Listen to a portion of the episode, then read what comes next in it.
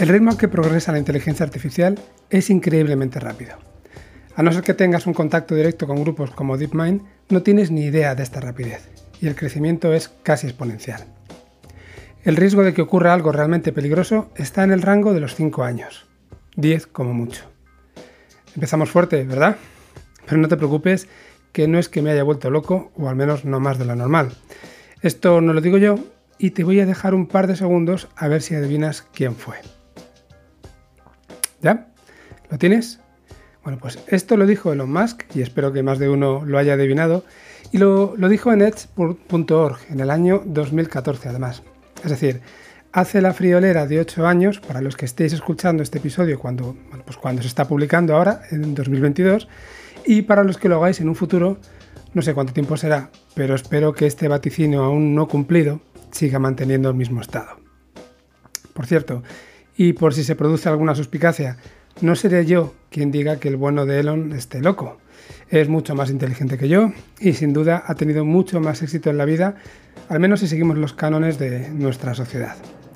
Simplemente, bueno, pues yo no estoy de acuerdo en estos comentarios apocalípticos que hablan de los peligros de la inteligencia artificial en estos términos. Al menos no en los que los sitúan en un periodo tan cercano, y tampoco tiene mucho mérito el no estar de acuerdo. Han pasado ya ocho años desde su comentario y todavía lo sigo viendo como una posibilidad muy lejana. Sin embargo, eh, sí que comparto su apreciación sobre ese alto ritmo de progreso y la poca conciencia que podemos tener si no estamos muy metidos en estos temas. No sé vosotros, pero yo he dejado ya de sorprenderme con todas las novedades que estamos teniendo y he pasado a tener más un sentimiento de agobio que viene por la dificultad que entraña poder estar al día de todo. Vamos, de hecho no lo estoy ni de lejos, pero el caso es que no llega a pasar ni una semana desde que me pongo a profundizar un poco en algún tema para que surja un nuevo enfoque que lo deja en pañales o, bueno, o que surja incluso algo completamente distinto y que captura más mi atención. Tengo que reconoceros que en algún caso me he planteado si esta aceleración a la que estamos sometidos es real o es solo una sensación mía si no es que hay otras cosas en la vida que me están absorbiendo o si simplemente me voy haciendo más viejo. En muchos casos solo podemos ser conscientes de los avances cuando salen en los medios o si estás un poco más metido en estos temas cuando se empiezan a aplicar a un nivel de empresa o de producto. Pero eso solamente nos puede dar una medida, digamos, cualitativa, basada en una impresión que sin duda está sesgada pues, por nuestro entorno, ¿no? Al final, que es con lo que tenemos contacto. Así que si queremos tener una medida más real que nos permita hacernos a la idea, tenemos que buscar otras fuentes. Y una de ellas pues puede ser en este caso la producción a nivel académico y de investigación. Y en este sentido, hace un par de días leía que el número de artículos mensuales sobre inteligencia artificial publicados en Archive lleva años doblándose cada 23 meses. Seguro que esto a alguno de vosotros le suena a algo similar a la ley de Moore, ¿verdad? Bueno, en cualquier caso, y por si no os suena a alguno de vosotros, Archive, escrito A-R-X-I-V, no es más que un repositorio online donde se suben las versiones preliminares de publicaciones de artículos científicos de todo tipo y, por supuesto, también las relacionadas con el campo de la inteligencia artificial. Pues bien, este crecimiento significa que si en el año 2012 se estaban produciendo poco más de 100 nuevos artículos cada mes, a día de hoy, y hablo de mediados de 2022, esta producción se ha elevado ya a unos 4.000 nuevos artículos mensuales. Casi nada, ¿verdad? Seguramente podríamos entrar en el debate de la calidad de estos papers, de las nuevas revistas que se han creado en estos años y de, bueno, pues también de la calidad de los congresos que han podido ir surgiendo, ¿no? Pero de lo que no cabe ninguna duda es del interés y del esfuerzo que se está poniendo para seguir avanzando en esto de la inteligencia artificial. Sea como sea, todos estos avances nos están trayendo muchas cosas positivas más allá de las aplicaciones más básicas y que generalmente solemos conocer mejor. Y estoy hablando de temas como la posibilidad de mejorar la inclusión social a través de, bueno, pues por ejemplo, la combinación de inteligencia artificial con realidad virtual o con realidad aumentada, o también del impacto que está empezando a tener en la aceleración de los tiempos de investigación para mejorar la salud y también la vida de las personas, como por ejemplo ha ocurrido con AlphaFold y aquí os remito al episodio en el que entrevistamos a Carlos Quijano. Pero todos estos avances nos llevan a la vez a plantearnos cómo afectará la inteligencia artificial a nuestro futuro personal y, laboral, entre otras cosas.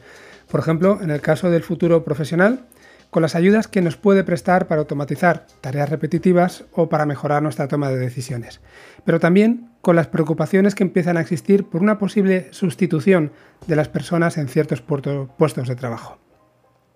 Y en el campo de lo personal, podemos comentar, por ejemplo, su impacto en la educación y, en la formación, influyendo no solo en cómo podemos aprovechar la inteligencia artificial para mejorar la enseñanza en general, sino también en qué tipo de formación debemos proporcionar a nuestros hijos sobre la inteligencia artificial para que la entiendan y la utilicen de forma más adecuada.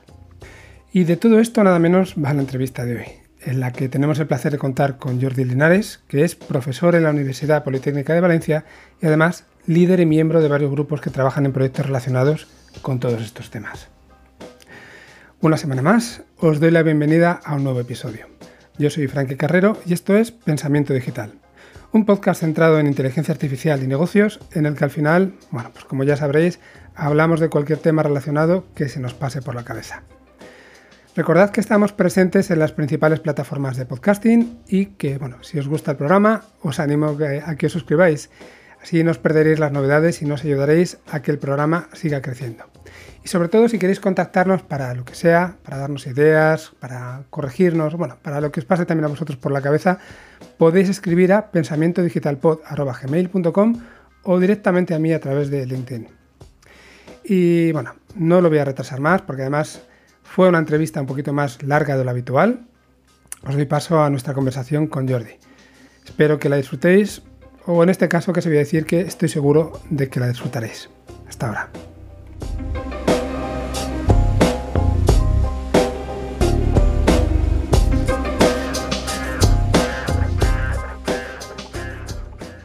Muy buenas a todos. Pues como acabamos de comentar en la entradilla, hoy contamos con la presencia de Jordi Linares, que es, bueno, es profesor en la Universidad Politécnica de Valencia, pero como veremos ahora es, es mucho más que eso.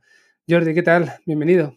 Hola, ¿qué tal? Un placer estar aquí en tu podcast y, bueno, y ser entrevistado por ti. Para mí es un honor. Por lo que te conozco, es, ya te digo, un placer estar en tus manos hoy. Bueno, muchas gracias. Vas a conseguir que me ponga colorado, pero, pero bueno, lo pasamos por alto porque al final lo importante es centrarnos en, ti. Para mí es un placer tenerte aquí, ya lo habíamos hablado hacía tiempo y, y ahora que, bueno, la idea es retomar con fuerza el, podcast, pues quería que fueras el, primero en pasarte por, el programa. Tienes mucho que decir, yo ya lo sé, a nuestros oyentes lo van a descubrir a lo largo del día de hoy y además es que tienes una trayectoria realmente interesante y, variada, porque vamos a hablar mucho de inteligencia artificial, pero bueno, también has tenido experiencia, por ejemplo, con el desarrollo de videojuegos, ¿verdad? Sí, bueno, en realidad, eh, bueno, yo soy del 70, eso me, pone la cifra de 52 años. Y, bueno, me enamoré de, los ordenadores personales pues a 40 años, ¿no? Cuando tenía 12, 13 años. Ese fue el inicio de, la informática personal, algo que, que, los que lo vivimos en su momento pues es, fue verdaderamente algo muy, muy, muy especial, ¿no? Entonces, Tan pronto pude hacerme con un ordenador personal, lo primero que hice es eh, desarrollar videojuegos, todo esto estando ya en el instituto. Y en aquella época incluso teníamos que desarrollarlos en lenguaje máquina, ¿no? porque las máquinas eh, no daban potencia suficiente. Y me enamoré, me enamoré de todo ese mundo, desarrollé videojuegos que llegué a comercializar. Y entonces ya, pues evidentemente tenía claro que mis estudios universitarios tendrían que ir en el campo de la de la informática, así fue. Y siempre el mundo de, la, de los gráficos y la interacción, pues han sido, porque empecé con el mundo de los videojuegos, una de mis grandes aficiones. Eh, y de hecho, pues sigo con una docencia muy activa en el campo de la realidad virtual, realidad aumentada, incluso en el desarrollo de videojuegos. Pero bueno, ya mi, mi, mi proyecto final de carrera ya lo hice en el campo de la IA, en aquel momento aún era la IA simbólica, la que llamamos ahora GoFi, ¿no? la Good Old Fashioned AI. Y luego ya el doctorado ya lo hice en programa de inteligencia artificial y, y después de una aventura empresarial pues pude meterme en la universidad y ahí es donde tengo el placer de combinar esas dos grandes aficiones, que es el mundo de los gráficos, el mundo de lo interactivo el Human Computer Interaction, realidad virtual, realidad aumentada, con el apasionante mundo actual de la inteligencia artificial que, como bien sabes, pues estamos experimentando en los diez últimos años unos cambios eh, verdaderamente espectaculares, ¿no? Y entonces nos lo estamos pasando especialmente muy bien estos últimos años porque las posibilidades que la IA está dando en el campo de la interacción son, son enormes. En la realidad aumentada estamos haciendo muchas cosas combinando las dos tecnologías y, bueno, la verdad es que tengo esa suerte, ¿no? La suerte de poder dedicarme actualmente a proyectos con empresas en ese campo, a investigar en ese campo y mi docencia en la Universidad Politécnica de Valencia también se centra en ese campo. La verdad es que cuánta gente conozco que, empezó con esto de, la informática por los videojuegos. Yo mismo te tengo que decir, igual, yo, cuando tenía 10 años tuve mi primer Spectrum, pero es que conozco a tantísima gente que ha empezado por ahí que, vamos. Un MSX era mi caso. Un Amstrad en otros casos, efectivamente, ha habido absolutamente de todo, pero, pero bueno, hay que reconocer que fue un, impulso muy grande, ¿no? Todos los que ahora ya somos un poquito seniors, por decirlo así, yo soy de 72, o sea que andamos más o menos por, el estilo, pues muchos de nosotros eh, hemos llegado a donde estamos gracias a, a, estos ordenadores, ¿no? A esa primera jornada que hubo. Sí, sí, y además te da una, una visión holística em, muy interesante. ante determinados retos, eh, eh, si es que es verdad que con los años puedes perder algo de chispa, ¿no? Pero cuando llevamos tantos años metidos y hemos pasado tantas cosas, ¿no? Tienes a veces una capacidad de resolver problemas que incluso la gente joven que tiene mucha capacidad, mucha chispa y, te sorprende con nuevas soluciones, pues a veces eres capaz de complementar muy bien por justamente eso, todas las etapas que hemos pasado, ¿no? Eso, es un tema que vamos a tocarlo mm. después. No me, no me voy a adelantar, pero estoy completamente de acuerdo contigo. Si quieres, vamos a terminar de, bueno, de, de conseguir que nuestros oyentes te conozcan un poco más y, para ello voy a decir que como parte de tu tarea en la Universidad Politécnica de Valencia, eres el, líder del grupo Vertex Lead, ¿vale? Que bueno, está especializado un poco en todo lo que estaba diciendo, en el desarrollo de, temas gráficos, de videojuegos, de serious games, si no recuerdo mal, también, todo este tipo de, aplicaciones. Cuéntanos, por favor, un poco qué es lo que hacéis ahí. Sí, bueno, ahí la verdad es que mm, empezamos eh, hace unos 15 años, una cosa así, yo diría, eh, y nos interesó evidentemente el uso justamente de todo lo que es el, tema de interacción y gráficos para el desarrollo ya no solo de videojuegos, sino empezamos con los serious games, con los juegos serios, y empezamos a descubrir eh, cuántas aplicaciones y cuánta ayuda podíamos prestar a determinados colectivos con necesidades especiales. ¿no? Entonces muy pronto empezamos a ver que desarrollando aplicaciones de estimulación cognitiva eh, podíamos hacer muchísimo. Luego nos tuvimos un proyecto muy importante financiado por el gobierno de Noruega en el que durante tres años desarrollamos una aplicación para que niños con necesidades especiales pudiesen aprender matemáticas. Esta aplicación tiene más de 200.000 descargas en mm. Noruega, que es un país pequeño, Y, ahí empezamos a ver un poco cómo podíamos combinar eh, nuestra pasión con algo que de verdad eh, empezamos a, em, empezó a, calar en nosotros, ¿no? Porque empezamos a desarrollar aplicaciones como comunicadores para gente con problemas de movilidad y demás, en lo que vimos que podíamos cambiar la vida a la gente. O sea, ya no que aprendan algo o entretener, sino realmente crear herramientas que permitan a la gente desarrollar o mejor sus tareas en el campo industrial o el que más nos gusta, en temas como salud, dependencia y demás, a facilitarles la vida o que sean capaces de hacer tareas que antes no eran capaces de hacer, ¿no? Y entonces hemos tenido muchas experiencias donde a veces eh, nos han saltado las lágrimas, ¿no? Cuando hemos visto los resultados de algunos de los proyectos, eh, te emociona, ¿no? Saber que como informático, como desarrollador puedes hacer tanto, ¿no?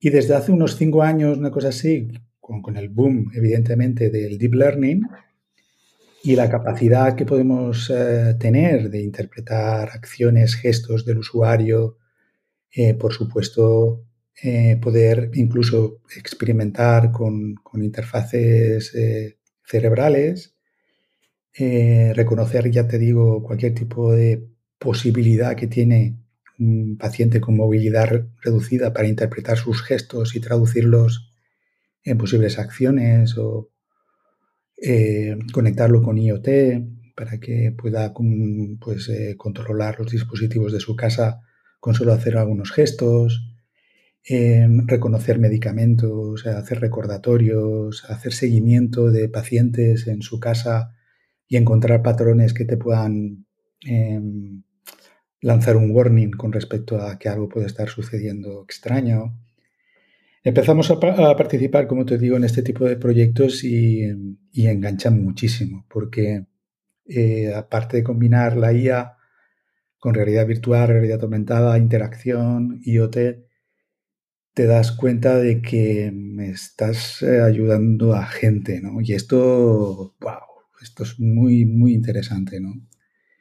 Eh, te llena muchísimo, ¿no? la sonrisa, recuerdo un caso en Alicante, la sonrisa de, de una niña, ¿no? Eh, por poder hacer algo que antes no podía hacer. Eh, la emoción, la sonrisa eh, de, esta niña con, parálisis, dices, ostras, ha valido la pena el esfuerzo y, te llena bastante, ¿no? Entonces ese campo es el que más nos gusta.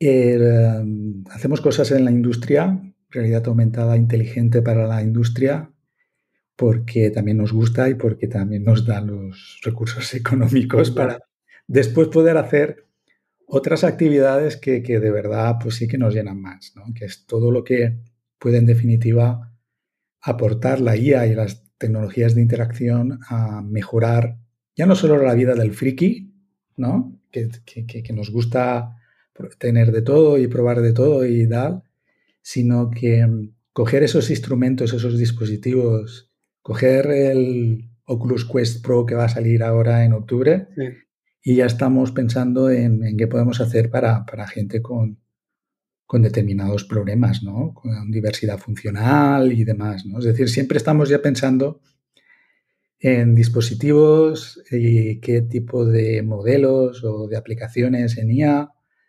podemos adaptarlos, adaptar a estos dispositivos para no hacer lo que en principio están diseñados para hacer, sino para ayudar a la gente, ¿no? Y, nos lo pasamos francamente muy bien y es muy gratificante, mucho, mucho, mucho.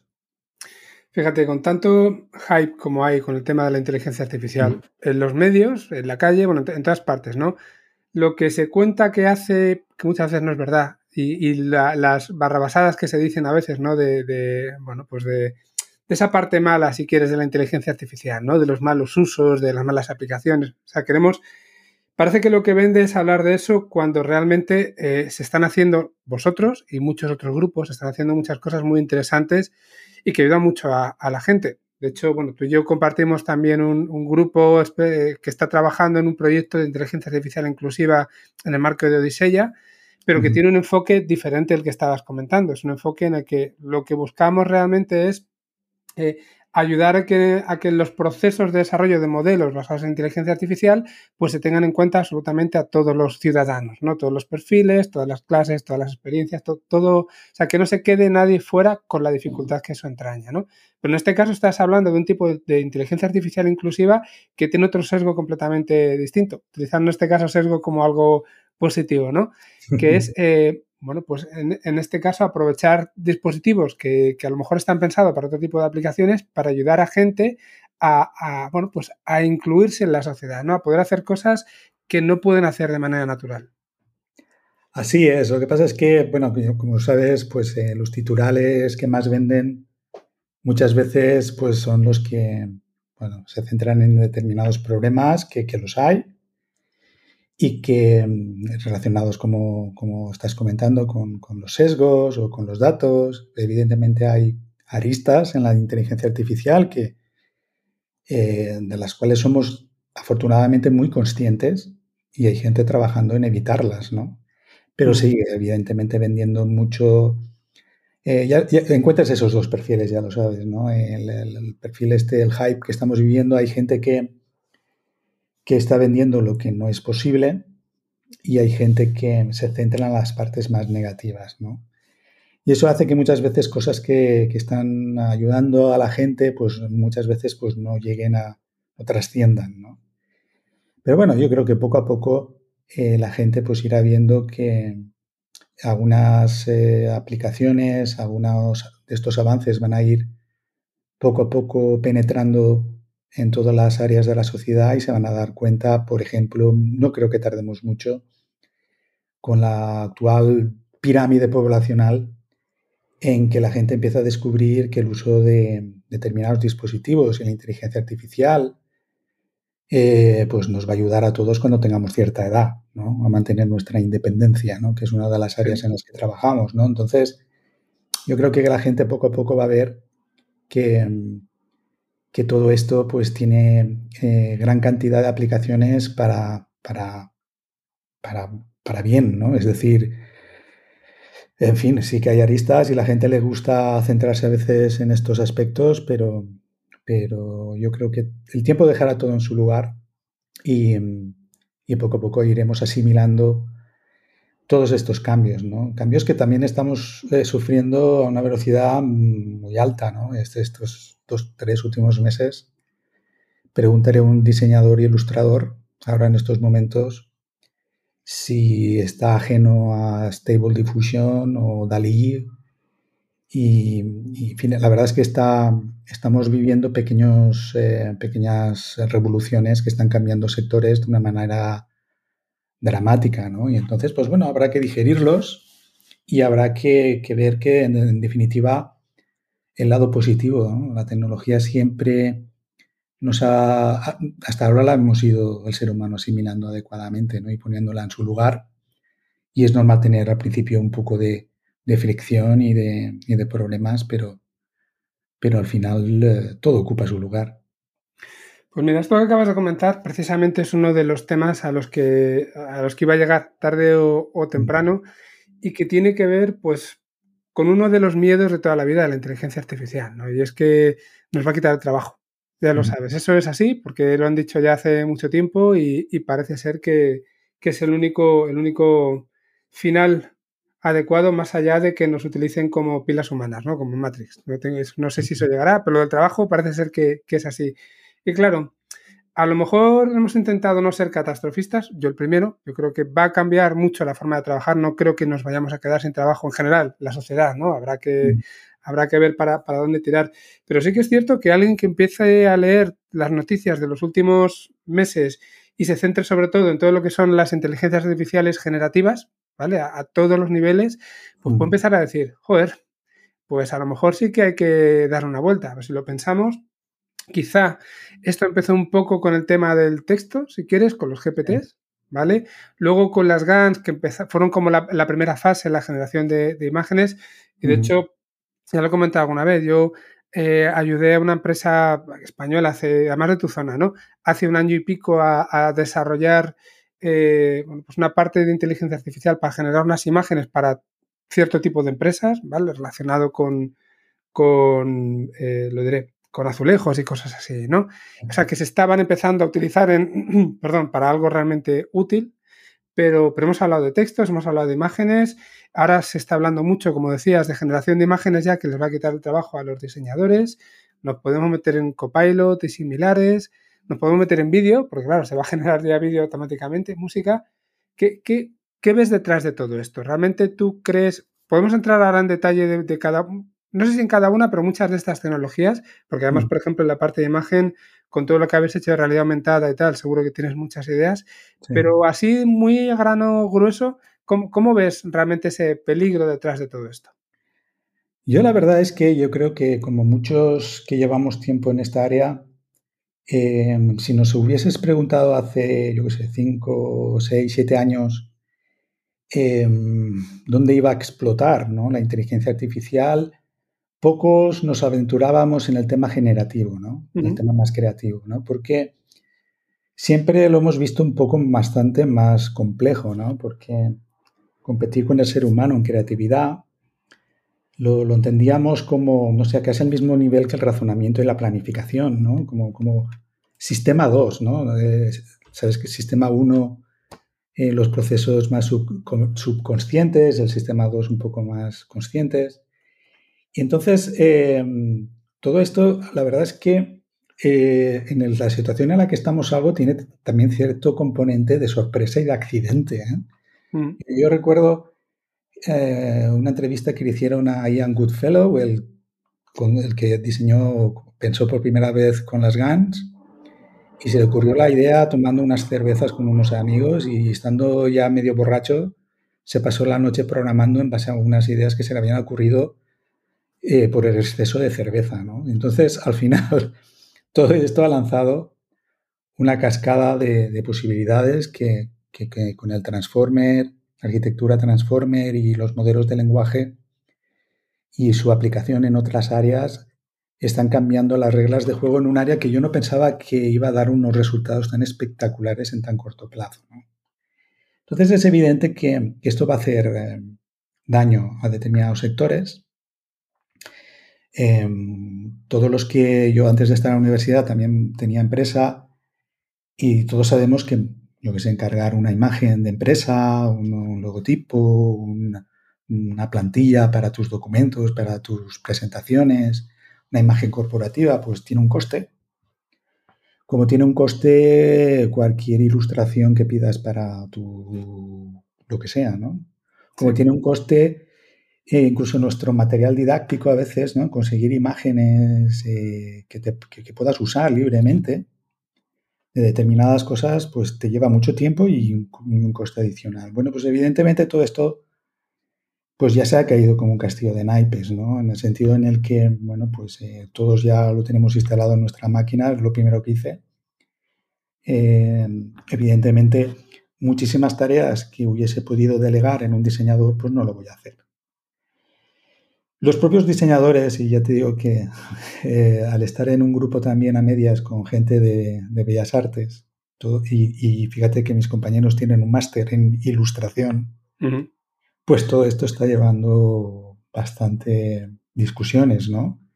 En muchos sentidos respecto a la autoría o los copyrights, y, incluso un debate respecto a qué es creatividad y demás, que a mí no me interesa, ¿no? Porque al final el hecho es que estos eh, sistemas están generando tanto texto, en el caso de GPT-3, el uso de los transformes en general, que nosotros los gastamos en otros campos, como estos modelos generativos, eh, y que como bien dices ya se están extendiendo al vídeo, están generando resultados lo suficientemente buenos para que em, muchas aplicaciones o muchas necesidades que teníamos de ilustradores o diseñadores pues no sean necesarias. ¿no? Evidentemente estas herramientas con las manos, bajo las manos de un ilustrador, un diseñador, un artista, eh, las posibilidades eh, lo que hacen evidentemente es potenciar su creatividad mucho más. ¿no? Y pueden hacer muchísimo, muchísimo más y con mejor gusto de lo que lo puedo hacer yo. Pero no, no, podemos engañarnos tampoco. Hay gente que vende, ¿no? Todo esto os va a ayudar y, os va a llevar a nuevas cotas creativas y tal. Sí, pero también va a quitar determinados puestos de trabajo, como comentabas, en el sentido en el que para muchísimas cosas no nos va a ser necesario la intervención humana, ¿no? Eh, que si yo quiero pues una imagen tipo cartoon eh, respecto a cualquier cosa, pues eh, la voy a generar y ya está. Entonces, con esto ya lo sabes, eh, nos está pasando también en el campo de, la programación. En estos momentos, Copilot para mí se ha convertido en una herramienta con la que no puedo ya vivir. Es decir, yo ya pago mi, dinero todos los meses en Copilot porque, porque, bueno, pues es que a veces no te deja ni acabar los comentarios, ¿no? Estás comentando una función que vas a desarrollar y ya te está acabando los comentarios. O sea, CIERT es capaz de adivinar qué es lo que estoy pretendiendo hacer con la función que después, por supuesto, me va a dar una sugerencia eh, muy buena, ¿no? Y esto, pues, em, en estos momentos no estamos al mismo nivel de sustitución que puede suponer DALI 2 o Stable Diffusion para los diseñadores, no es posible hoy por hoy que tú le digas a Copilot, hazme un programa que haga todo esto, ¿no? Pero sí que es evidente que, que, está facilitando mucho a gente que a lo mejor sin unos conocimientos demasiado avanzados en programación, pues pueda ir más rápido a la hora de desarrollar determinadas aplicaciones, también con el peligro que eso tiene, porque también pues eh, aquí las cosas, el arte te puede gustar más o menos, pero los programas tienen que compilar, ejecutarse y resolver sus tareas, ¿no? todos los casos de prueba y hay, hay mucha complicación. Es un poco más peliagudo, ¿no? Fíjate. ahí están, ¿no? Ahí están y, em, y em, bueno, yo creo que esto lo comentamos tú y yo. Em, yo he dado programación muchos años en, en, el grado de informática y tenía como unos 60 ejercicios, algo así, con los que evaluaba a los alumnos sí. de dificultad creciente donde llegábamos al final a... Yo siempre intentando buscar este tipo de ejemplos, ¿sabes? Que, que no sea fácil de encontrar en Stack Overflow, ¿no? Eh, dame los 100 primeros números primos, que la suma de sus cifras también sea primo y me lo hace recursivo.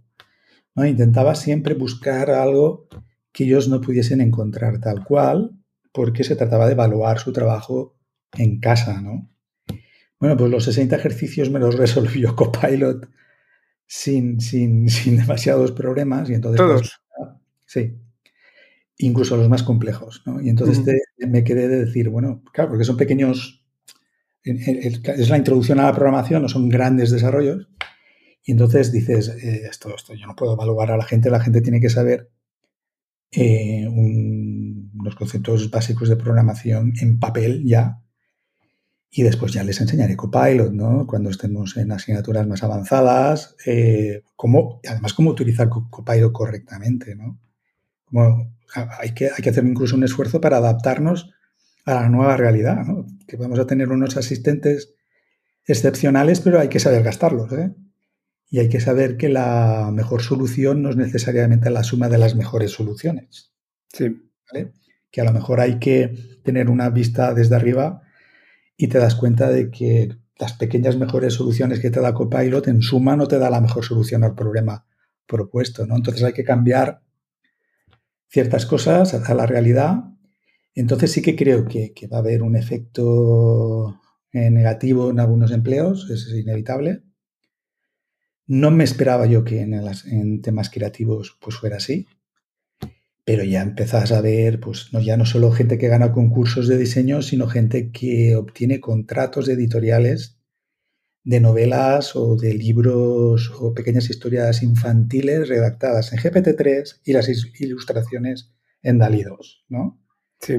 Y entonces dices, eh, ha engañado a un editorial y una editorial está ya dispuesta a poner dinero para editar ese libro, ¿no? Esto ya está sucediendo entonces eh, sería absurdo decir que no va a tener una afectación en puestos de trabajo, porque sí que la va a tener. Y en otros, fíjate que nosotros trabajando en el campo de la salud eh, y trabajando como lo hacemos con muchos médicos, enfermeras, asistentes sociales y demás, siempre nuestro objetivo ahí es facilitar al máximo su labor, evitar que cometan los menores errores posibles pero hay algo, hay muchísimos sectores que son insustituibles, que es el trato directo al paciente, el trato humano, donde esto a mí, pues, eh, por muy tecnólogo que yo sea, y el que lo soy, pues a mí que me venga una especie de robotito diciéndome no sé qué, cómo estoy, cómo no sé qué, cómo no sé cuántos, en lugar de un médico o una enfermera, pues mmm, ahora eso sí, lo que estamos en la obligación es de facilitar la vida a los profesionales en, todo, en todos los campos para que se puedan centrar en lo que el ser humano sigue siendo, digamos, único. ¿Va a tener repercusión? Claro, porque si tú una planta de hospital pues necesitas cinco enfermeras, pues a lo mejor con los asistentes necesarios pues puedes reducir a dos. Es posible que este tipo de consecuencias las empezamos, las empezamos a, a ver y por tanto nos tenemos que reconvertir de alguna manera. Pero yo creo que es para bien. Yo creo que es para bien porque hacer trabajo también muy repetitivo o que pueda producir errores o que... Yo escuché un día a, una persona decir que si una IA te puede sustituir, ¿vale? Es porque, bueno, quizá tienes que, o, temes que te puede sustituir, quizá ya es el momento que te, cuestiones qué quieres hacer con tu vida en el futuro profesional, ¿no? Porque va a pasar, ¿no? Es decir, si intuyes que hay algo que, basado en IA que, que puede afectarte, da por seguro que lo acabará haciendo. Entonces empieza ya a ver qué partes puedes añadir a tu servicio que no sea posible a través de una IA, que son muchísimas, ¿eh? aún hay mucho que no se puede sustituir. Claro, hemos, hablado mucho, sobre todo en los últimos años, ¿no? cuando ya la inteligencia artificial se ha empezado a, emplear en las empresas y, en, la sociedad. ¿no? Hemos hablado mucho casi de dos tipos básicos de proyectos de, inteligencia artificial. Unos que eran de automatización, sobre todo tareas, lo que tú decías, muy repetitivas, cosas que a lo mejor nosotros podemos hacer, pero que se hacen más rápido, entonces nos podemos centrar en, en otros más importantes. Y luego también se hablaba pues, de sistemas de ayuda a la toma de decisión, entendiendo que, pues, como decías, tareas, por ejemplo, de planificación son complejas, no están resueltas ahora por parte de la, inteligencia artificial, ¿no? O, o, la generación se pensaba que era lo mismo, ¿no? De diferentes tipos de generación. Pero claro, llegamos a un punto en que esos sistemas de ayuda a la decisión cada vez van siendo un conjunto más pequeño porque ya sí que la inteligencia, artificial está siendo capaz de automatizar eso que no veíamos a, corto plazo. Y en el caso de Copilot, por ejemplo, leía precisamente hoy un artículo en el que decían que ellos han hecho un estudio, habían contratado en GitHub, creo que eran 95 o 100 personas, y habían visto pues, la, eficiencia, habían hecho estudios de la eficiencia de la gente que utilizaba Copilot y de la que no. Y en las comparativas salía pues que, bueno, pues que el, rendimiento mejoraba en un 50% en el caso de la gente que lo estaba utilizando. Y hay un montón de datos ahí con detalle. Yo os, animo que, a que lo busquéis, o lo pondré entre los, los enlaces del episodio, porque yo creo que es realmente interesante el ver lo que tú decías. Igual en lugar de cinco programadores o enfermeras que comentabas, van a necesitarse dos o tres. Eh, lo ideal sería, pues en lugar de tener turnos muy largos, en el caso de las enfermeras, pues contar con las mismas cinco, pero menos tiempo, que puedan descansar, que haya lugar a menos fallos, ¿no? En el caso de los programadores, que te puedas centrar más en la parte más funcional, no lo sé. Entonces, ahí es donde veremos por dónde sale el tiro, ¿no? Si sale por el eh, pues disminuir el número de personas necesarias para dar un servicio o el tratar de mejorar la calidad de ese servicio, ¿no? Es esa parte que aún está por ver. No sé qué opinas. Hay, otro, otro campo, em, para mí quizá el más prometedor, incluso si no hubiese ningún avance significativo ya más en, la inteligencia artificial. Tú imagínate, que no va a ser el caso, que realmente estamos en los límites del deep learning. Yo, yo aún no lo creo, creo que hay mucho por, avanzar, pero imagínate que nos paramos donde estamos. Bueno, pues eh, yo aquí en la universidad tengo pues, eh, el placer, digamos, de, estar en contacto con, investigadores de otros campos mm.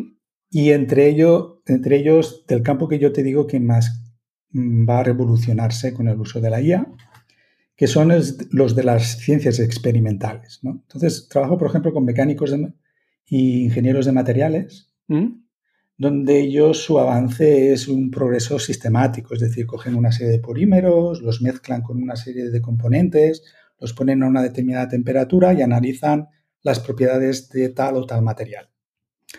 Eso lleva un proceso, lleva un tiempo, lleva un coste. ¿Vale?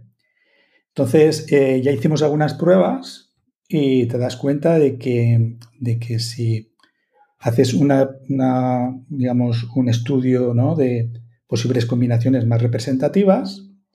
Después puedes generar un modelo que intente pues, eh, predecir qué puede pasar cuando cambias alguna de esas variables, ¿no? sin tener que ir al laboratorio. Y luego pues vas al laboratorio y ves que acierta el modelo. ¿no? Y entonces dices, ups, porque en estos momentos en ciencias experimentales, en materiales, en biotecnología, en las ciencias experimentales, en medicina, en, bueno, hay tal cantidad de gente trabajando en laboratorios, realizando estudios sistemáticos casi, ¿sabes? De, ir probando eh, cuál es el resultado de cualquier combinación, de cualquier historia, y después analizar qué es lo que obtienes, que a veces analizar lo que obtienes es incluso más complicado. Eh, es lo más complicado a veces, de, averiguar qué propiedades has obtenido. Hay tan cantidad de recursos, laboratorios, investigadores, esfuerzo humano en ese campo, que el uso de la inteligencia artificial eh, va a pegar un, sin evolucionar, ya lo que tenemos ahora, va a pegar un golpe en la mesa eh, tremendo, tremendo, tremendo. Yo esto lo, lo, comparto con estas ideas con mis colegas de otros campos y yo les digo, mira, ellos cuando descubren que, haciendo un modelo muy sencillo, además yo gasto una librería, no sé si la conoces, PyCaret, ¿Mm? que me permite evaluar varios modelos y tal, y, sacar un poco cuál es el modelo más acertado para los datos que tengo y demás, sin, sin haciendo, digamos, un, un fine-tuning final del modelo candidato, en fin y, obtener unos resultados. Y yo les decía, mira, con estas combinaciones ves al laboratorio, las propiedades del material deben de ser estas. Y que vayas y que realmente ocurra. y, veas la cara un poco de asombro. Porque claro, tradicionalmente, ¿cuál es el problema? Que las variables y su afectación con respecto al producto es tan, tan, tan, tan complejo que no puedes tener una fórmula, un método analítico que te relacione esas variables con el resultado oye, esto es perfecto para Machine Learning. Y, te asombras de la cantidad, vas paseando por los laboratorios, el de química, el de física nuclear, y te asombras la cantidad de gente que está haciendo eso. Y yo les digo, mira, el Machine Learning, la inteligencia artificial, para mí va a ser el coprocesador que el ser humano necesita para dar unos pasos de gigante en muchísimos campos. ¿no? El ejemplo más eh, famoso, ya sabes, es AlphaFold 2, em, que, vi una entrevista de, de mi eh, que decía que, bueno, pues para una sola proteína, pues era normal una tesis doctoral. Y el trabajo de una persona durante un año y unos 100.000 dólares de coste, ¿no? Y ellos ya han hecho la forma tridimensional de 200 millones de proteínas porque ya no hay más. Quiero decirte. Entonces, date cuenta lo que puede suponer 200 millones de proteínas, obtener su forma tridimensional traducido a, efecto humano, ¿no? A esfuerzo humano, ¿no? Inabordable. Y entonces yo creo que ese campo vamos a ver y las farmacéuticas, los laboratorios, las grandes empresas no están tontas, y están viendo que evidentemente incluso con la tecnología que tenemos ahora, sin ningún avance adicional, hay muchísimos campos de la ciencia donde vamos a tener un antes y un después. Y eh, de esto no se habla demasiado y yo creo que es eh, lo que en un, un breve plazo de tiempo vamos a empezar a ver que problemas muy, muy trascendentales van a ir muy rápidos. Problemas relacionados como la energía, que estamos ahora en un momento eh, muy complicado, eh, pero también el control climático, las posibles consecuencias, problemas, por supuesto, de síntesis de medicinas, de tratamientos. Yo creo que la, la IA y en ese campo, en las ciencias experimentales, nos va a deparar eh, un antes y un después a la calidad de vida del ser humano y al planeta y, vamos, vamos a perdonar cualquier efecto colateral que la IA haya podido suponer al ser humano, eh, porque yo creo que en las ciencias experimentales es donde más alegrías vamos a tener. Y me gustaría saber tu opinión acerca de, yendo hacia atrás, ¿no? yendo hacia, hacia la base, ¿Cómo crees que a lo mejor podríamos o deberíamos modificar la, educación? Eh, me explico, porque esto es muy, muy amplio, ¿no? Pero, por ejemplo, cuando nosotros éramos pequeños, y, seguramente antes después, la forma de educar era apréndete, memoriza un montón de cosas, luego relaciona esos conceptos y resuelve los problemas, ¿no? Con el tiempo ha ido modificándose un poco, es, ya no es memoriza tanto, memoriza menos, porque tienes Google, tienes YouTube, tienes todo al alcance de la mano y bueno, pues hay que, hay que relacionar esos conceptos, que si no los tienes, yo siempre he visto un poco difícil, ¿no? Relacionarlos, pero bueno, está cambiando, eh, se está desplazando hacia, hacia ese enfoque. Y ahora parece que por lo que estamos hablando, en el fondo nosotros deberíamos ser como una especie de planificadores y guías de los procesos, ¿no? Porque al final estas inteligencias artificiales que estamos comentando, estos modelos, resuelven problemas complejos, pero muy concretos dentro de un proceso que es muy largo. Y entonces esos cuellos de botella que se formaban antes se dejan de formar, pero debemos seguir siendo nosotros quienes decidimos qué es lo que hay que hacer paso a paso hasta que dentro de un tiempo, no sabemos cuánto, pues haya una inteligencia artificial que sea capaz de, a lo mejor, pues gestionar todo el proceso ya, ya lo veremos. Eh, y eso nos lleva pues a, plantearnos, ¿debería cambiar la educación? ¿Deberíamos enseñar ya a nuestros niños a, pues, por ejemplo, ¿para qué vas a aprender? Lo llevo a un extremo que no es lo que pienso, pero bueno, ¿para qué vas a aprender inglés cuando tienes el Google eh, Translate? ¿Para qué vas a aprender con detalle a programar cuando tienes algo que va a programar por ti simplemente a lo mejor lo único que tienes que hacer es comprobar que cumple las restricciones, ¿no? Establecer las restricciones y ver que luego se están cumpliendo. Em, ¿Tú crees que esto es hacia donde vamos a atender o, crees que realmente vamos a enfocarlo de otra manera? ¿O cómo lo harías tú, si quieres?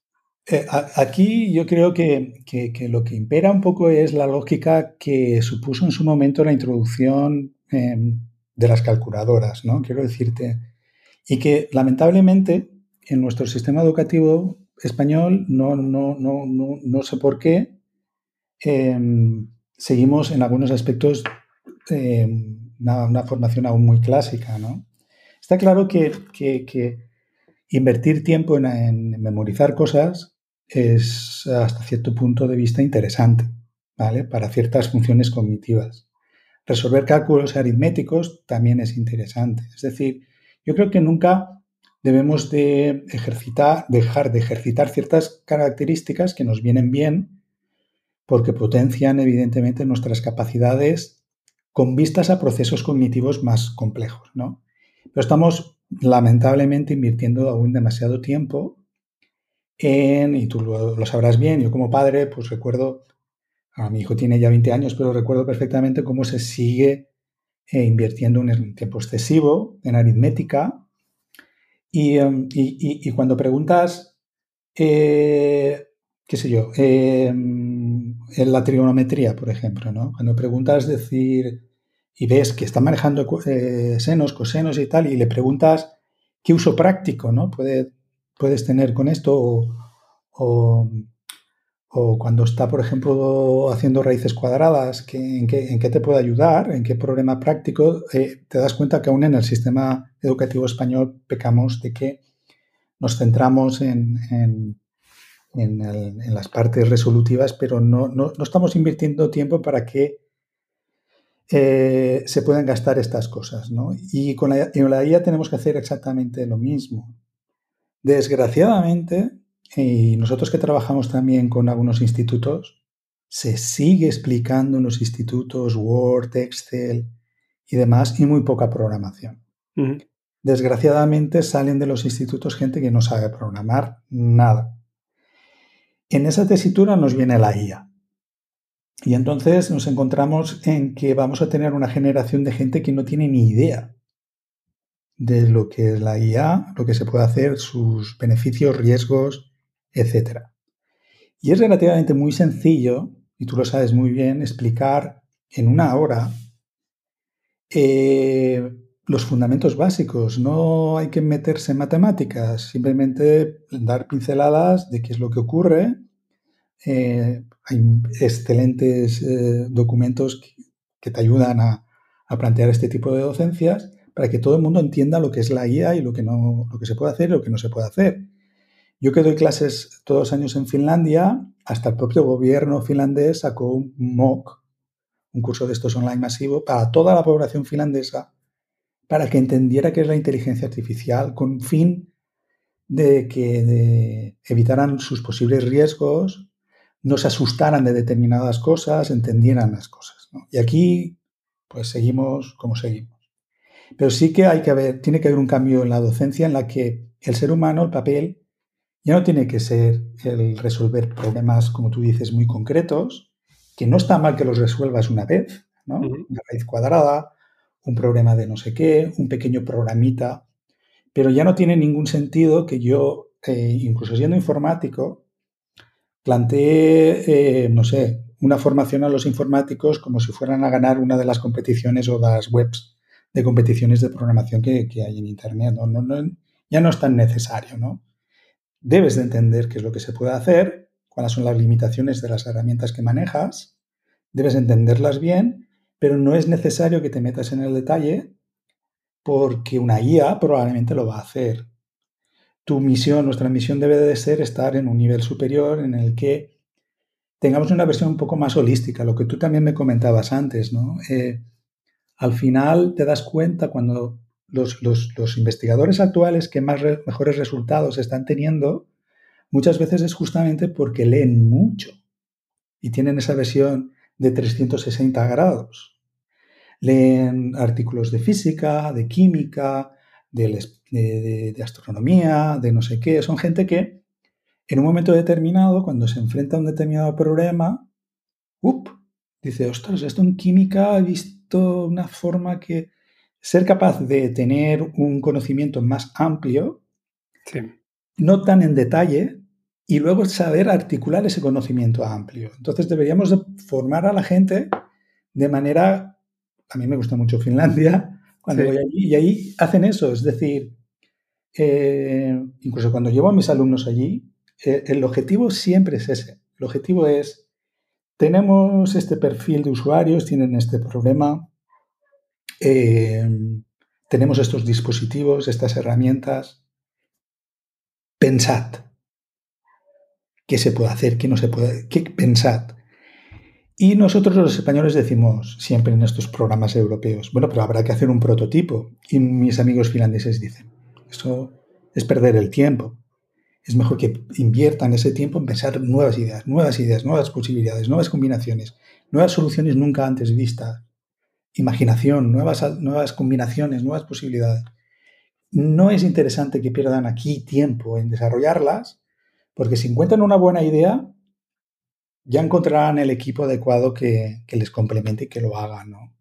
Y te das cuenta de decir, es que es eso a lo que tendemos. Tendemos a, o deberíamos de tender a que fuésemos capaces de tener una visión 360 que tú comentabas de diferentes campos, y saber articularlos bien, entender, entenderlos, nuestra capacidad, capacidad de síntesis nos permite entender las cosas sin necesariamente conocer todos sus detalles y luego ya ir confiando en que las IAs o la creación de un buen equipo de trabajo te pueda ayudar a llevar tus ideas o tus propuestas al mercado nos perdemos en los detalles, eh, nos perdemos en, oh, esto es importante, yo con mis compañeros de matemáticas, no, pero ¿cómo no van a saber hacer integrales definidas de no sé qué, de no sé cuántos, de no sé qué? Entonces yo les digo, pero si es que esto se resuelve ya, tío, esto no, no hay, ¿para qué tienen que estar ahí viendo que, que, que es que esto, seguimos con nuestros esquemas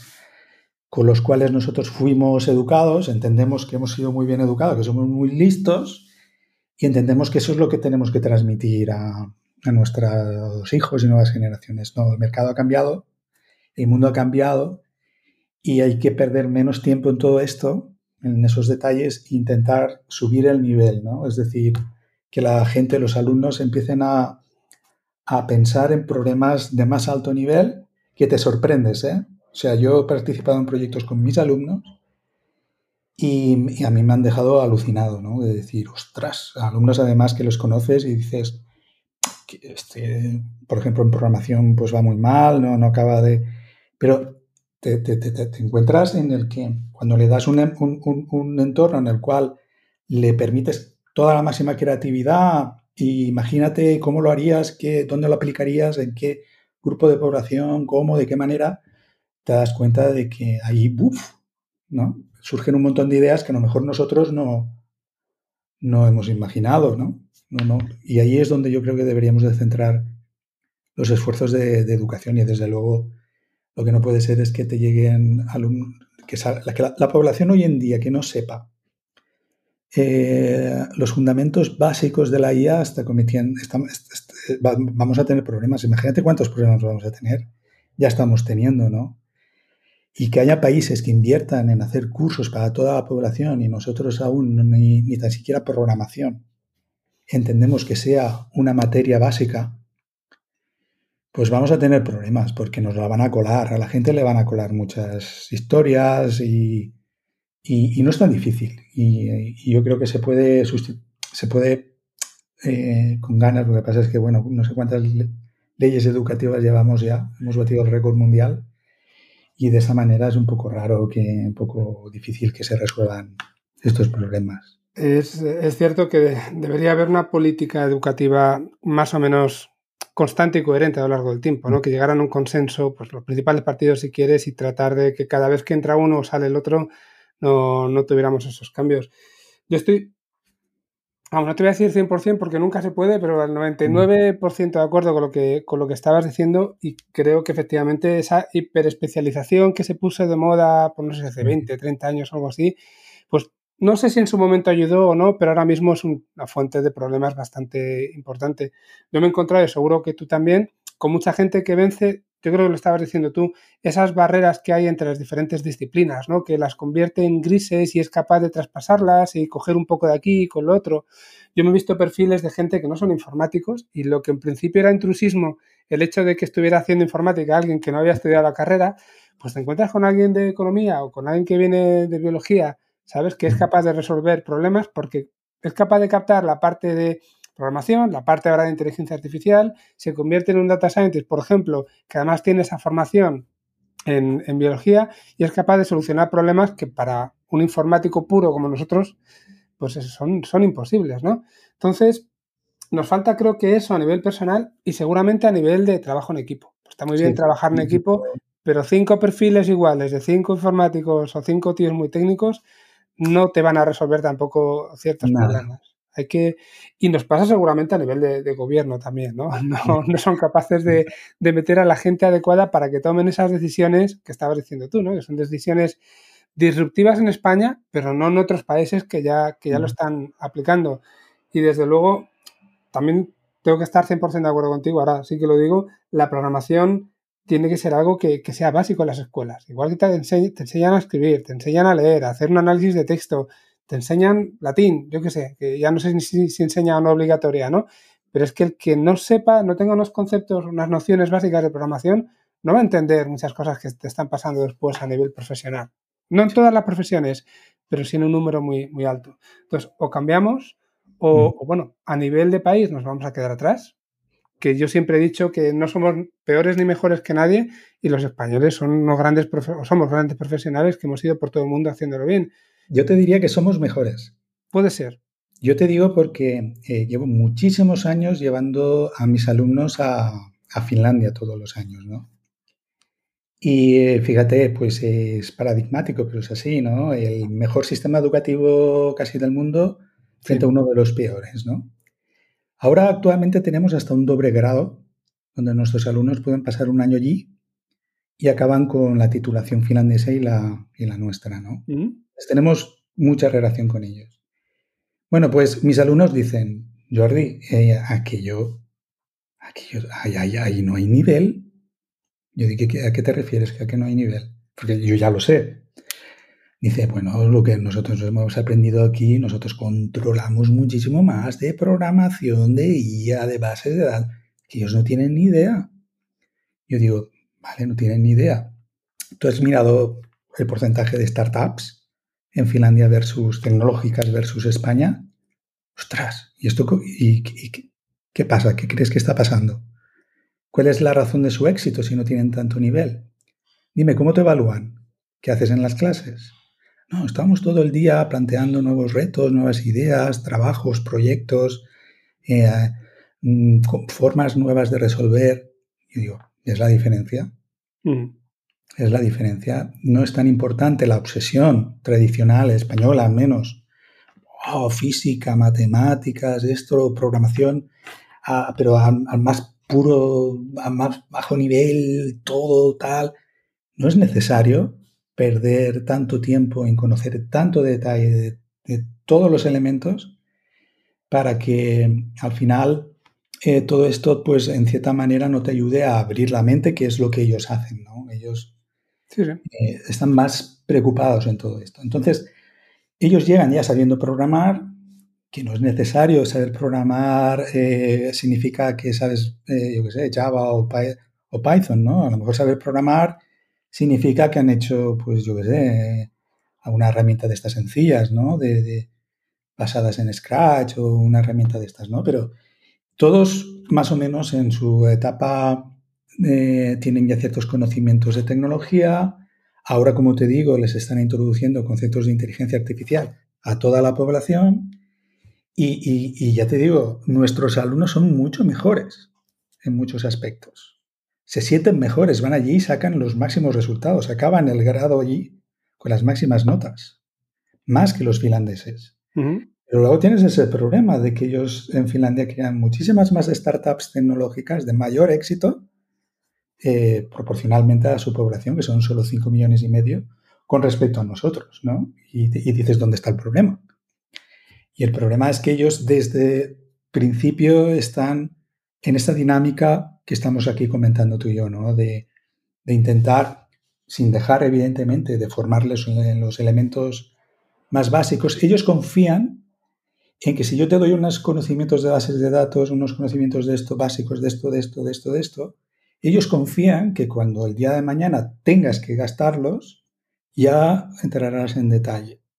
Pero prefieren invertir más tiempo en otros proyectos o trabajos en grupo, intentar design thinking, otras metodologías que permitan despertar en ellos pues, eh, nuevas soluciones eh, más eh, transversales, más, tienen más flexibilidad de coger asignaturas de otros grados, ¿sabes? Que tú puedes matricularte y decir, uy, pues me encantaría coger esta asignatura de un grado de ingeniería industrial, que no sé qué, o de diseño Ahí es donde yo creo que, hay que hacer un gran esfuerzo, ¿no? Porque al final em, perdemos el tiempo en intentar que nuestros alumnos sepan de todo y súper bien y no es necesario, ¿no? Eh, y ahora con la IA cada vez menos. Es decir, si al final Copilot te va a resolver eh, en 30 segundos lo que antes estabas una mañana, lo que sí que tenemos que tener claro es que puedas validar que lo que ha hecho Copilot esté bien y que tenga contexto con respecto al problema que estás intentando resolver. Ahí es donde hay que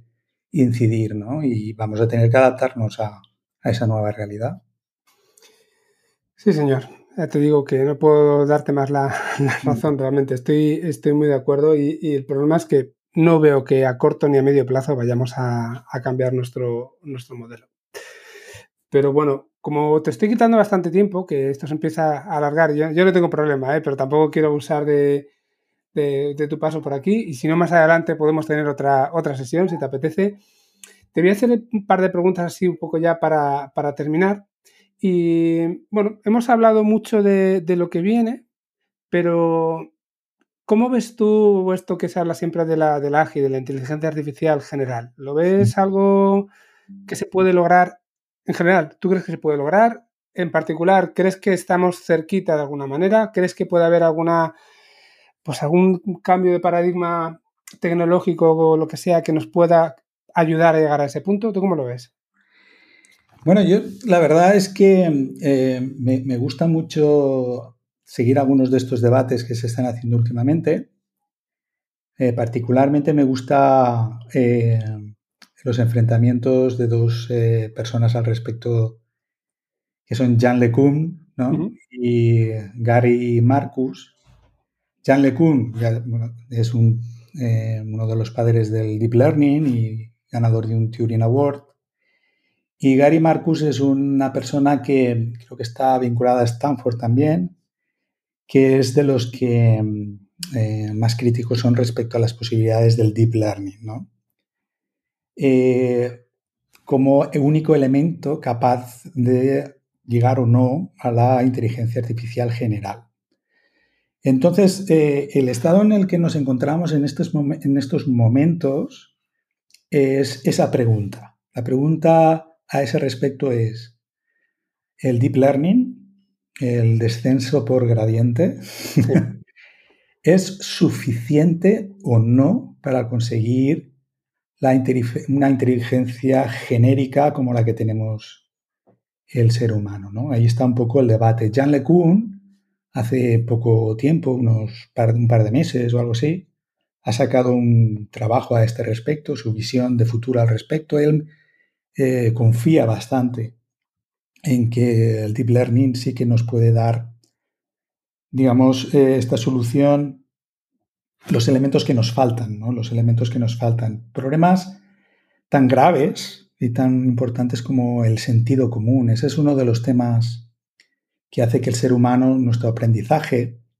eh, sea tremendamente corto con respecto al que se precisa hacer en una máquina. ¿no? Tienes este paradigma ahora de que la máquina puede obtener mejor precisión que un ser humano si tiene los datos necesarios, pero el ser humano, con pocos ejemplos, es capaz de aprender esa tarea ¿no? y adaptarse, por supuesto, a otras nuevas. ¿no? Entonces, em, ahí es donde está el kit de la cuestión. ¿Deep Learning es suficiente o no lo es? Y no hay una respuesta clara. Mi opinión personal, cuando veo los debates de Gary Marcus y Jan LeCun, eh, a mí soy, creo en la visión de, de, de Jan LeCun en el que dice que eh, creo que hemos dado, hemos acertado con el tema de las neuronas artificiales, con el descenso por gradiente, y creo que estamos aún lejos de conseguir lo que se puede llegar a conseguir con esto. ¿no? Y, aquí entra, él explica lo que es el self-learning y esta capacidad al final de poder em, conseguir crear modelos genéricos, eh, una especie de conocimiento que cuando nos enfrentemos con un modelo a nuevos problemas permita a ese nuevo modelo adaptarse de la misma manera que hace un ser humano. ¿no? Él siempre pone el mismo ejemplo eh, de que en reinforcement learning, pues,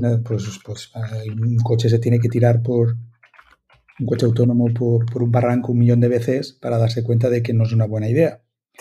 En cambio, un adolescente eh, desde minuto cero sabe que no es buena idea tirarse por un barranco, ¿no? Claro, ¿qué, ¿qué, es lo que pasa? Siempre hacemos, y se hacen muchas burlas, a mí me cabrea mucho, ¿no? Las burlas de decir, mira qué gilipollas es este modelo de deep learning, ¿no? Y le dices, versus un humano, y le dices, oye, no, seas injusto.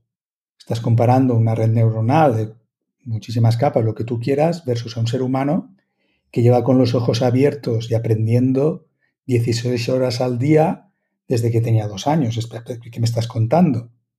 No, no, no, me, no me equipares el proceso de aprendizaje que ha sufrido un ser humano hasta que está delante de una determinada tarea versus una red neuronal.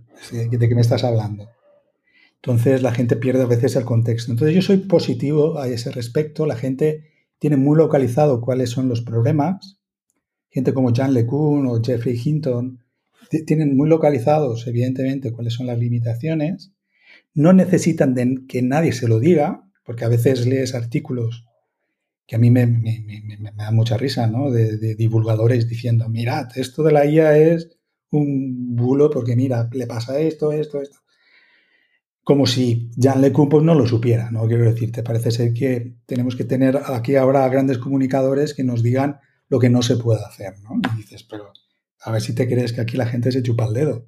Entonces, los problemas están muy identificados. Jan LeCun en este último trabajo eh, lo identifica también muy bien y establece una arquitectura que aún es un borrador, con la idea de que eh, podamos crear, en definitiva, un sistema general que pasa por si cosas como, por ejemplo, el sentido común o cosas como el razonamiento y la planificación se pueden resolver plenamente con aprendizaje o no. Porque esta gente como Gary Marcus dice, no, algo hay en el cerebro adicionalmente a eso que hace que determinadas tareas que nos hacen únicos no vienen por el aprendizaje. Y aquí es donde está un poco la batalla. Y Jan LeCun dice, yo creo que sí, que con aprendizaje yo podemos conseguir, como está haciendo Reinforcement Learning y demás, yo puedo conseguir tareas del sistema 2, ¿vale? Y no solo del sistema 1 de nuestro cerebro. Entonces ahí está, estamos en un momento muy interesante. Lo que no entro nunca ahí soy conductivista total. En el tema de la conciencia y esas historias. A mí eso no me interesa lo más mínimo. Y la gente que te cambia la definición de inteligencia o la definición de creatividad, que es lo que está pasando estos meses, otro día una de las críticas que vi es, no, no, Dalí no puede ser creativo porque no se emociona al crear una obra de arte. Y dices, pero ¿qué me estás contando? La creatividad implica emoción, me decían. ¿Pero qué me estás contando? ¿Qué me estás contando? Si Dalí genera algo que es capaz de emocionar a un ser humano, que Dalí se emocione, que sea consciente o no del acto creativo, ¿qué me estás contando? ¿Qué me estás contando? ¿no? Es decir, eh, pues Gary Marcus es más de esta familia, de que dice que hay algo más que deep learning, hay algo más que aprendizaje, hay una IA innata, que llama él, en los seres humanos, y que aún está por descubrir, y que es lo que limita generar la inteligencia artificial general. Pero yo creo que, mm, aunque el problema está totalmente abierto y el debate, eh, a mí me, inspira más confianza la aproximación de gente como Jean LeCun, que, que sí que estima que sentido común, que razonamiento y planificación, que todo lo que implica el sistema 2 podrá ser resuelto con deep learning, Pero que evidentemente habrá falta, hace falta evidentemente, ellos llaman algún breakthrough más, aún es posible que haga falta eh, descubrir alguna cosilla más, algún componente más, y por supuesto las necesarias aportaciones de la neurociencia que también pues a veces dan luz en este campo. Sí, quizá el problema es que si no todavía no conocemos bien cómo funciona el cerebro humano, pues poco fácil va a ser que seamos capaces de replicarlo, ¿no? Estamos tratando de replicarlo también con una red neuronal que se asemeja de alguna manera a, nuestras neuronas, pero que, no es lo mismo. Y, bueno, seguramente nos falta, nos falta eso. O tenemos suerte, entre comillas, y somos capaces de, de tirar por un camino que lo replique sin, sin a lo mejor conocerlo bien del todo, y eso nos puede, a lo mejor incluso algún día ayudar a, a mejorar nuestro conocimiento sobre el cerebro, ¿no? No, lo sé. sí, es muy curioso eh, ver que desde hace ya un tiempo hay congresos internacionales que combinan gente del campo de la IA y la neurociencia. Y es realmente apasionante ver que estos dos mundos tan diametralmente distintos en cuanto a su base eh, están eh, colaborando porque al final tienen en común muchos de sus objetivos, ¿no? Sí. Voy a terminar, bueno, dejo para final la pregunta que hago siempre de a quién me recomiendas para el programa, ¿vale? Pero voy a terminar con otra pregunta que tiene quizá un tinte un poco más político, pero hablamos de, política internacional, ¿no? Y, ver cómo, cómo, ves tú toda esta guerra que hay, que ha habido y que sigue habiendo entre, pues si quieres, tres, sobre todo tres regiones, China, Estados Unidos y Europa, ¿no? La ventaja, desventaja, todas las trabas en principio que parece que nos ponemos en Europa por todas las leyes, en el otro extremo, por ejemplo, lo que pasa en China, que se supone que te permiten hacer cualquier cosa con los datos y cualquier cosa con, las personas. Y leía justo, que por eso te, quería hacer la pregunta, que no sé si lo has visto, pero leí hace poco que Estados Unidos ha, prohibido a, Nvidia que venda los chips más avanzados que están produciendo a, a China, ¿no? precisamente para tratar de minimizar esa ventaja, ¿no? Para tratar de, ponerles algún, pues un palo en la rueda, por, decirlo así. Eh, ¿Tú crees que este tipo de cosas son útiles o, nos estamos perdiendo también en tonterías? Bueno, ahí también lo leí en algún sitio, esto me parece más un tema más político que efectivo. ¿no? Quiero decirte, no creo que haya forma de bloquear a China el que acaben liderando el campo de la IA, porque ya lo están haciendo. Quiero decirte, eh, ¿Quién era el que escribió el libro? Kai Fu Lee, ¿no? Kai Fu Lee escribió un libro al respecto. Este hombre está detrás de uno de los grupos de inversión ahora. Bueno, él es tecnólogo, él ha estado en el campo de la IA toda la vida, pero, pero bueno, ahora lo que tiene es la capacidad de, poder mover grandes sumas de dinero ahí en China, ¿no? Invertir en lo que quiera. Entonces, cuando escuchas a este hombre o lo escuchas en una entrevista recientemente, te das cuenta de decir, si em, a nivel de publicaciones no está 10 veces por encima de Estados Unidos es porque no quieren publicar, quiero decirte, no, no porque no tengan resultados. ¿no? Em, ahí hay un tema muy interesante y es que a mí entiendo la postura europea, nosotros somos Europa, ¿no? Y tenemos que liderar un poco pues, el campo ético, el buen uso de las cosas, la libertad, la privacidad, todo me parece perfecto. Pero al final puedes llegar a comprarte un dispositivo fabricado en China que resulta que detecta con enorme precisión cuando te va a coger no sé qué, ¿no? Y resulta que para desarrollar ese dispositivo, pues claro, los chinos que no tenían ninguna restricción han gastado datos de, un montón de seres humanos chinos, ¿no? Sin ningún tipo de restricción, ¿no? Pero después te llega el instrumento a Europa y perfecto, claro, porque es un, es un cacharrito que te pones aquí y no sé qué. Entonces, eh, decimos, no, no, somos líderes en respetar el no sé qué, no sé cuántos, pues no dejes importar el dispositivo, porque si no, las empresas europeas, ¿qué les estás haciendo? ¿No? Es decir, están en una. que van a tener que irse a la China a probar con chinos. ¿No? Eh, al final, eh, estamos llegando a unas contradicciones que a mí me parece bien que Europa vele por por lo que tiene que velar, pero está, es como lo de las puertas a Internet, ¿no? estamos llegando a un punto, un punto, que a mí me hace risa, o sea, me hace risa ciertas cosas, ahí tenemos que evitar, tenemos que me parece bien, y yo soy el primero, y estoy en Odisea, en que evidentemente tenemos que, somos Europa y tenemos que dar cierto ejemplo al respecto, ¿no? Pero después te ves ciertas contradicciones y queda absolutamente claro que los chinos tienen una ventaja competitiva eh, si les dejamos importar después los productos o lo que se deriva de las investigaciones o de los trabajos sin restricción, entonces tienen una ventaja competitiva. Entonces nuestras regulaciones nos están fastidiando, ¿no? Y entonces pues habrá que plantear qué hacemos a ese respecto, ¿no? Y entonces pues, pues el papel de Europa es un tanto débil, ¿no? Eh, entonces la gente evidentemente con capacidad puede en un momento determinado pues tomar la decisión de poder irse a investigar a China o incluso en Estados Unidos donde también es posible ciertas cosas tienen un poco más de versatilidad, ¿no? Y lo entiendes, ¿no? Fíjate, estábamos hablando de Jan LeCun, ¿no? Pues Jan LeCun está en Facebook, está en Meta, ¿dónde va a estar? Claro, si es que, ¿dónde va a estar? ese hombre, pues todos los días tendrá un orgasmo cuando se siente delante de su terminal y tiene los datos de miles de millones de usuarios de Instagram, de Facebook. Claro, ¿dónde va a investigar este hombre? Entonces, eh, y, los buenos resultados que se saquen de ahí, y si se saca algo positivo, eh, no lo vamos a comprar en Europa, ¿no? No. Ahí hay un poco es un poco, es un tema muy complicado, ¿eh?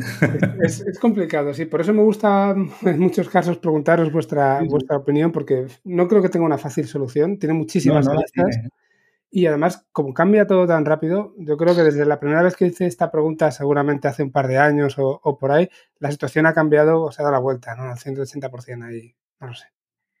Ah, fíjate, con los modelos estos generativos, Frankie, fíjate, pues que también están detectando eh, sesgo, claro, como no va a haber sesgo? Se ha alimentado de 5.000 millones de imágenes, 5.000 millones de imágenes con copyright, que esto es otra historia, ¿no? Porque al final también con scrapping, ¿no? Que dices, ¡buah, tela! Pero bueno, el stable diffusion, ¿no?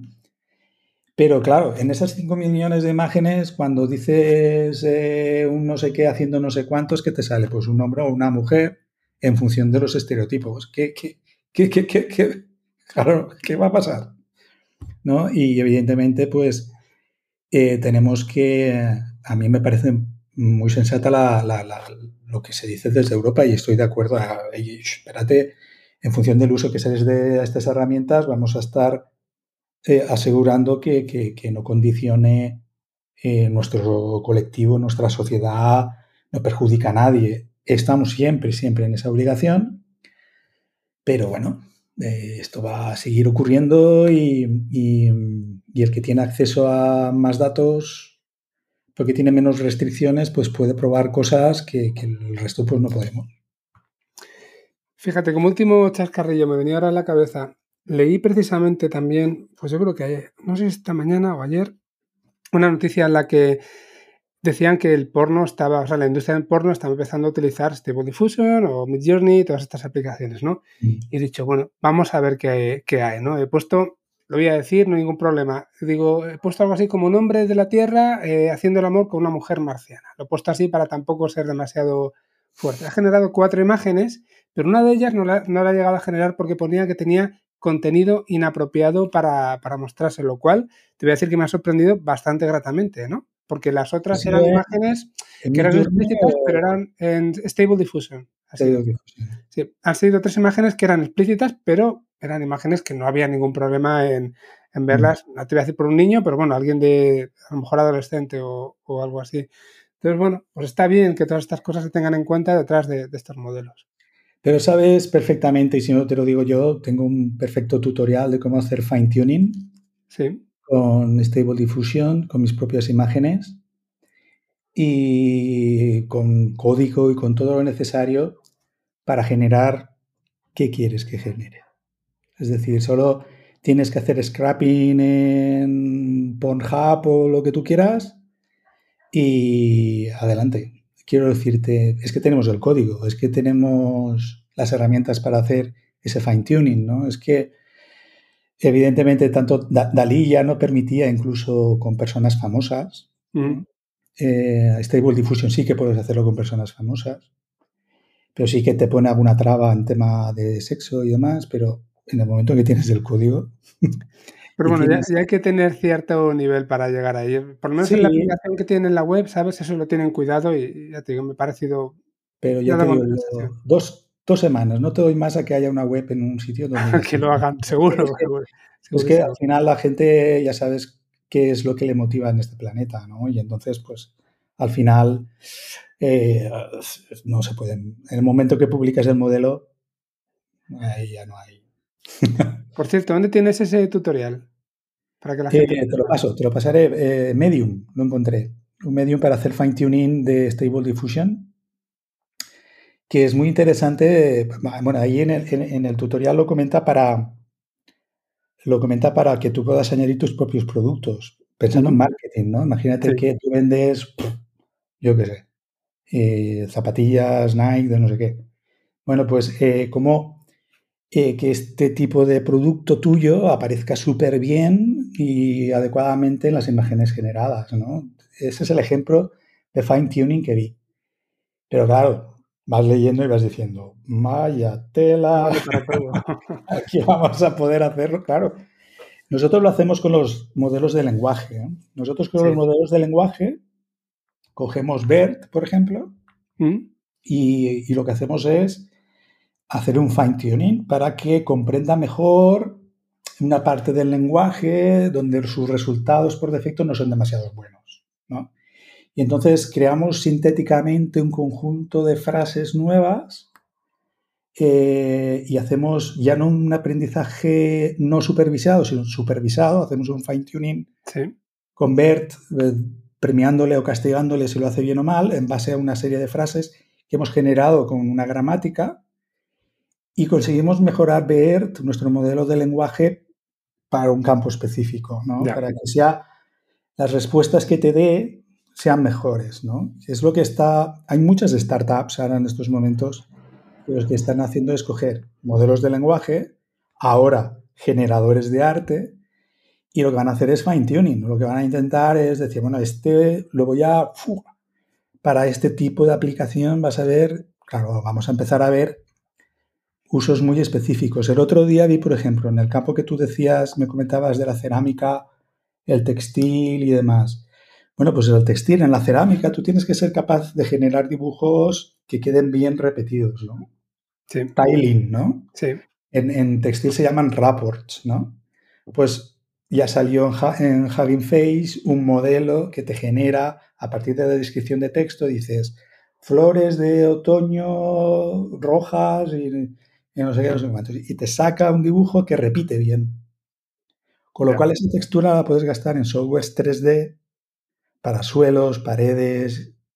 eh, es una maravilla.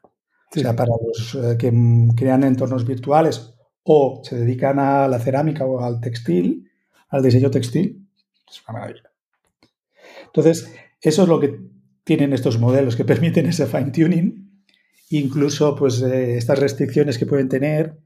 Yo ya, ya lo digo por ahí a los padres y demás, si os envían un vídeo de vuestra hija, hijo o una foto haciendo algo, no os fiéis. O sea, no os fiéis porque iba, va a haber lío, ¿eh? porque hay herramientas eh, para, va, a haber, va, a haber, mucho lío, ¿eh? va, a haber, eh, va a ser posible generar vídeos de contenido explícito con la imagen de tu hija, de no sé qué, que se lo van a pasar los chavales y hasta que esto la gente entienda que no puede fiarse en nada, pues el, al principio va a haber... Eh, sí, incriminatorios para delitos o para temas de corrupción. Desde luego, en esa parte mala que hemos comentado al principio del programa, también hay un campo, un campo infinito.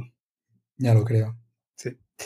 Pues ahora sí que te voy a preguntar directamente si nos puedes recomendar, por favor, a, alguien mm. para que entrevistemos en el programa que a ti te interese especialmente escuchar.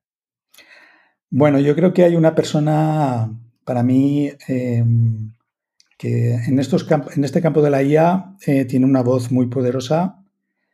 Gente como Microsoft eh, lo tiene, digamos, muy en cuenta, eh, por no decirte casi en nómina, para sus decisiones en IA es catedrático de mi universidad y también es, tiene, bueno, es profesor visitante o, colaborador en Cambridge y es el catedrático que tiene también nuestra más o menos edad, José Hernández Orayo.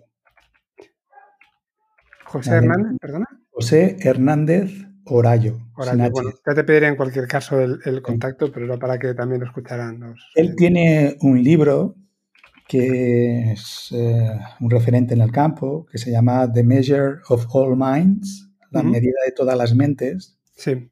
Donde eh, muestra su esfuerzo por intentar hacer algo muy importante, que es lo que te, lo que te comentaba yo antes, esta visión conductivista de lo que es la inteligencia, ¿no? Intentar eh, analizar la inteligencia desde el punto de vista de un observador y no ver qué es lo que hay detrás. Entonces él analiza, estudia, uno de sus muchos campos, cómo medir la inteligencia de cualquier cosa, sea un animal, un ser humano, sea una máquina, y establecer una métrica de inteligencia que no sea discutible, eh, que no entremos en estos debates estúpidos eh, de que si esto es inteligencia o esto no es inteligencia, sino de establecer unas métricas universales al punto de que si nos viniese un marciano, ¿no? un extraterrestre, le pudiésemos hacer ese mismo estudio y análisis para determinar cuál es eh, su grado de inteligencia. ¿no? Entonces él está metido en esos campos y con él puedes disfrutar muy mucho respecto a estos temas de inteligencia general, eh, los límites de la inteligencia artificial, los pros, los cons, y es una persona, ya te digo, que eh, referente a nivel mundial. Pues te lo agradezco un montón. Lo mm. apuntamos para pedirte el contacto prontito y además con esto que me has contado ya tengo lectura para las próximas semanas. Lo pienso mirar en muy breve porque me ha parecido muy interesante. No lo tenía en el radar el libro, la verdad. Jordi, eh, te ha abusado tu tiempo, te lo agradezco un montón. De verdad, ha sido un placer tenerte por aquí. Ha sido una hora y veinte minutos y para mí es como si acabáramos de empezar casi. Ah, es que cuando nos gustan estos temas. ¿Verdad? sí se pasa el tiempo volando. Pues lo que digo siempre, y, además siempre de, corazón, eh, espero que un poquito más adelante te puedas pasar por aquí para contarnos avances, discutir de todo lo rápido que está yendo ahora, pues todo lo que va a avanzar en, de aquí a un año, no lo sé, y, podamos, podamos ver hacia dónde estamos evolucionando, a ver si conseguimos resolver algunas de estas cosillas. Perfecto, para mí ha sido un placer estar contigo y, y encantado. Un abrazo muy fuerte, Jordi. Igualmente. Hasta luego.